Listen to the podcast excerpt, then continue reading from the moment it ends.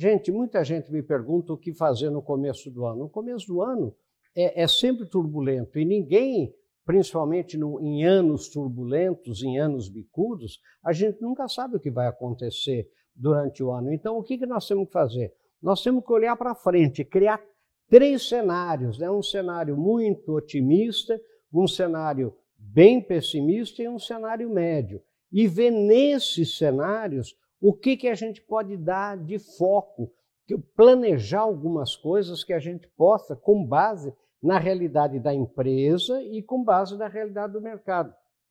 Definir o foco e definir as ações concretas que vão levar a empresa de onde ela está para onde ela quer chegar, com base naquele foco que a gente definiu, com responsáveis e prazos para cada ação. É isso que a gente tem que fazer: olhar para frente, planejar e manter o foco. Pense nisso. Sucesso!